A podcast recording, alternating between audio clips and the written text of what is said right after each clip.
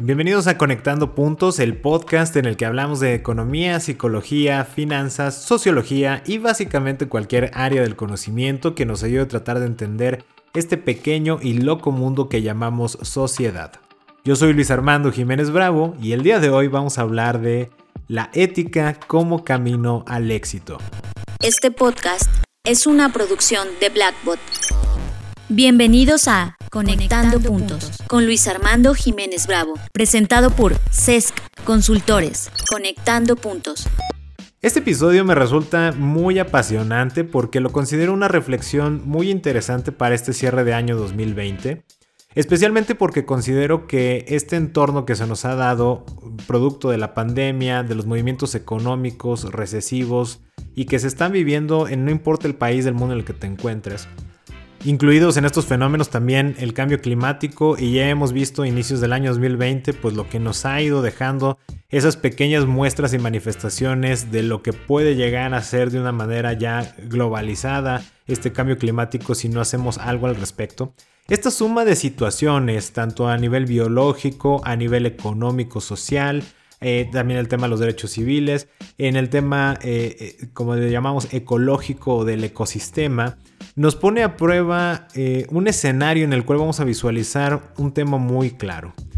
Con estas condiciones tan terribles, ¿Cuál es la pauta para tener éxito? Especialmente porque imagino que si estás escuchando este podcast ya estás visualizando tu año 2021 y seguramente te has preguntado mucho, o sea, ¿cómo es que hay algunos negocios que no sufrieron para nada con estas tres situaciones que mencionamos, por acotarlo algunas?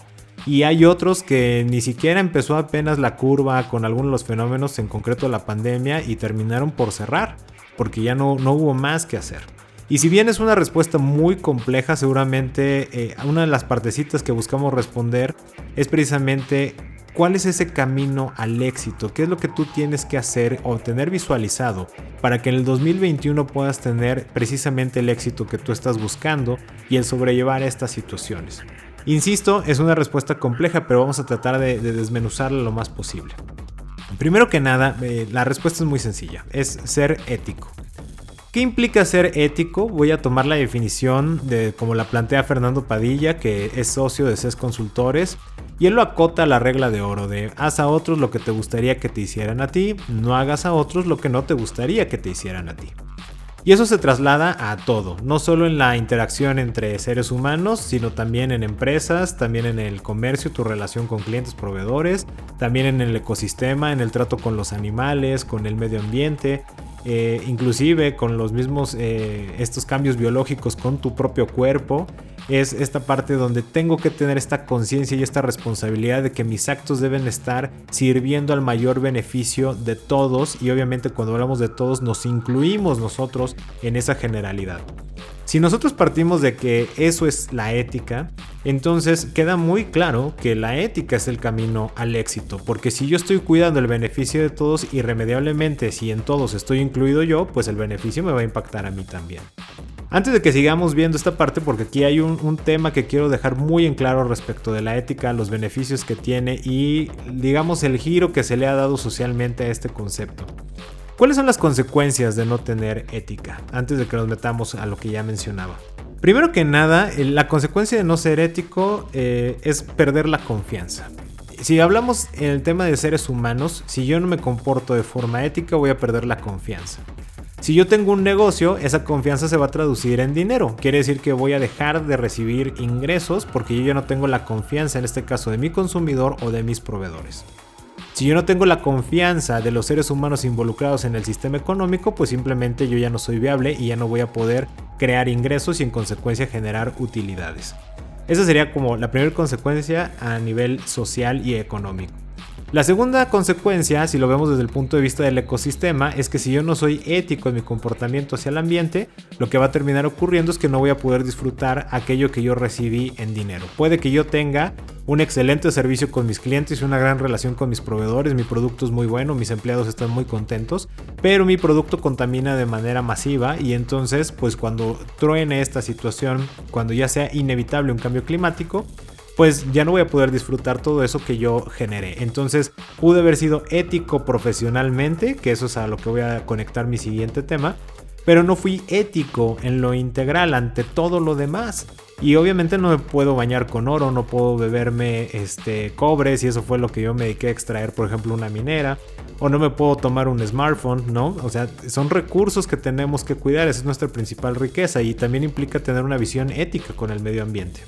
Como te comentaba, esas son dos consecuencias que, tenemos de manera inmediata por no ser ético y ambas pues son lamentables. ¿Qué sentido tiene entonces el que nosotros trabajemos, nos esforcemos si no va a terminar en un mayor beneficio a los demás? Si va a terminar siendo una afectación a otros, pues entonces no tiene ninguna lógica el que nosotros nos dediquemos a estar trabajando, a estar pensando, creando y haciendo toda nuestra rutina diaria si esto no va a terminar impactando en el beneficio de todos y recalco, cuando hablamos de todos es porque nosotros vamos incluidos en esa generalidad.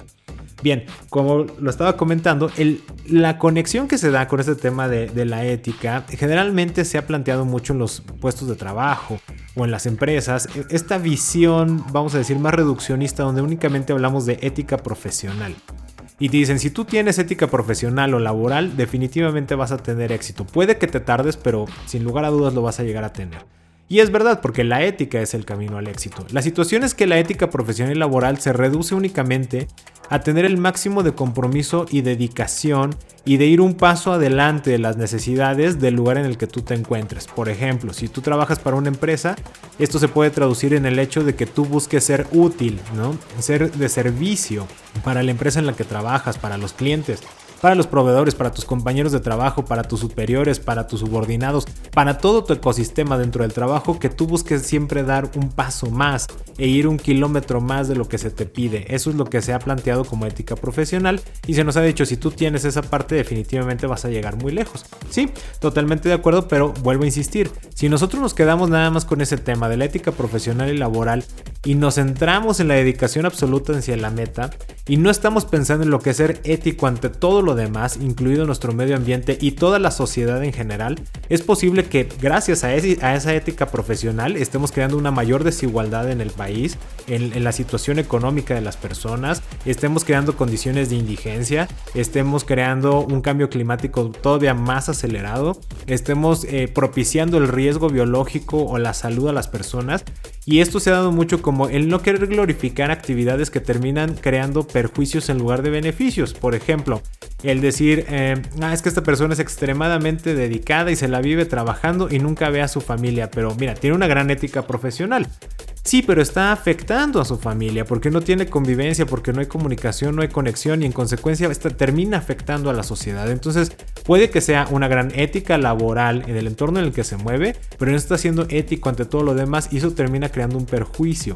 Y vuelvo a decir, si no vamos a crear beneficios a través de nuestros actos, entonces ¿para qué actuamos? Si de todas maneras nos vamos a terminar lastimando nosotros mismos, porque si no estoy creando ese beneficio para todos, estoy creando algún tipo de perjuicio para todos. Y nuevamente insisto, cuando hablamos de todos es que nosotros estamos incluidos en esa generalización.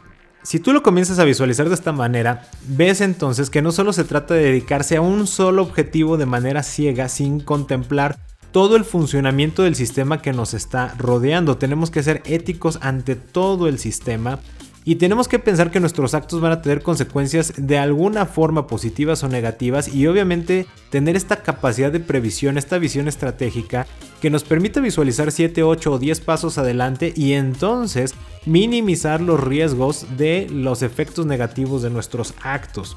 La ética como camino al éxito representa entonces que mi actividad creativa y todo lo que yo estoy realizando en mi rutina diaria debe tener como fin último la creación de beneficios. Y con esto cuando digo toda tu rutina, inclusive si tú te bañas es cuánta agua estás utilizando. Es necesario que dejes correr una X cantidad de litros, puedes optimizar la manera en la que tú te estás bañando. En el caso de los alimentos, qué tipo de alimentos estás consumiendo, eso cómo te va a impactar en tu salud, cómo termina impactando al medio ambiente. Y nótese que todo esto no es visualizarlo desde la forma de la ansiedad, de la culpa o de la victimización en el sentido de que, ah, estoy causando este agravio a toda la sociedad y al mundo porque, no sé, terminé consumiendo más calabazas y pues eso va a terminar por erosionar el suelo en el cual se está cultivando la calabaza. No se trata de que caigamos en esa situación.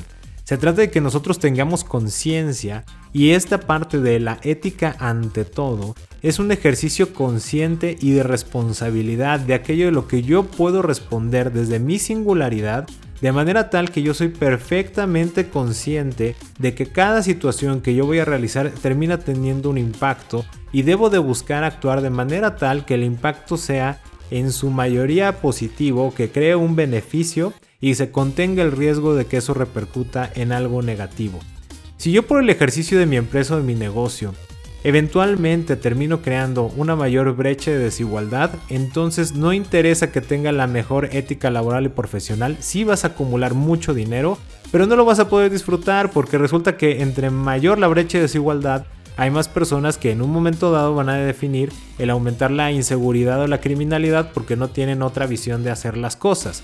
O en el caso, por ejemplo, de los servicios de salud, ¿no? la parte biológica, si tú no te estás cuidando durante esta pandemia, pues vas a terminar afectando a alguien más y no me refiero a tu círculo cercano, pues si alguien se enferma de tu familia y le pueden quitar la oportunidad a alguien que tal vez lo necesitaba con urgencia, pero como ocurrió antes por esa negligencia, pues ya terminaste afectando a tu sociedad en lo general. Estás afectando la economía también, estás afectando la confianza que se te deposita como ser humano en tu interacción social. Y esa es la parte que te estoy invitando a que reflexiones en este cierre de año y ahora que estás preparando tu 2021. Ten conciencia de todos tus actos y piensa de esta forma 7 o 10 pasos adelante. ¿Qué es lo que va a ocurrir? Si yo emito este mensaje, estas palabras, mando este correo, ¿qué es lo que puedo llegar a impactar? Sé consciente y si quieres acotarlo para dirigirte, es nada más sujétate a la regla de oro. A ver, si yo recibiera, voy a escribir este correo. Y si yo lo recibiera y lo leyera, ¿qué me haría sentir? ¿Me crea un beneficio o me crea un perjuicio? Estoy con mis amigos, entre nosotros no hay problema que nos estemos echando carrilla, pero seamos francos.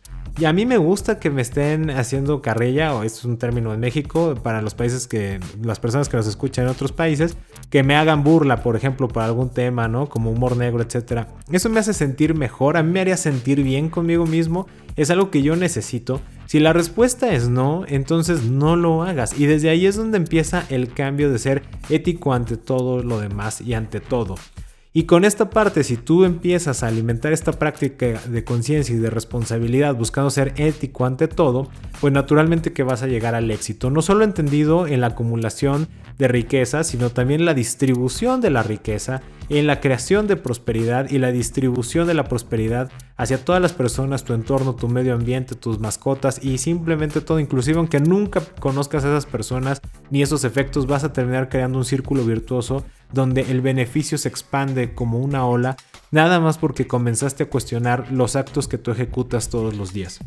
Con esto dicho, pues una pregunta muy clara es, bueno, ¿y cómo puedo entonces mejorar esta práctica de, la ética y cómo puedo cambiar esta perspectiva para ser consciente y para ser responsable de lo que estoy realizando?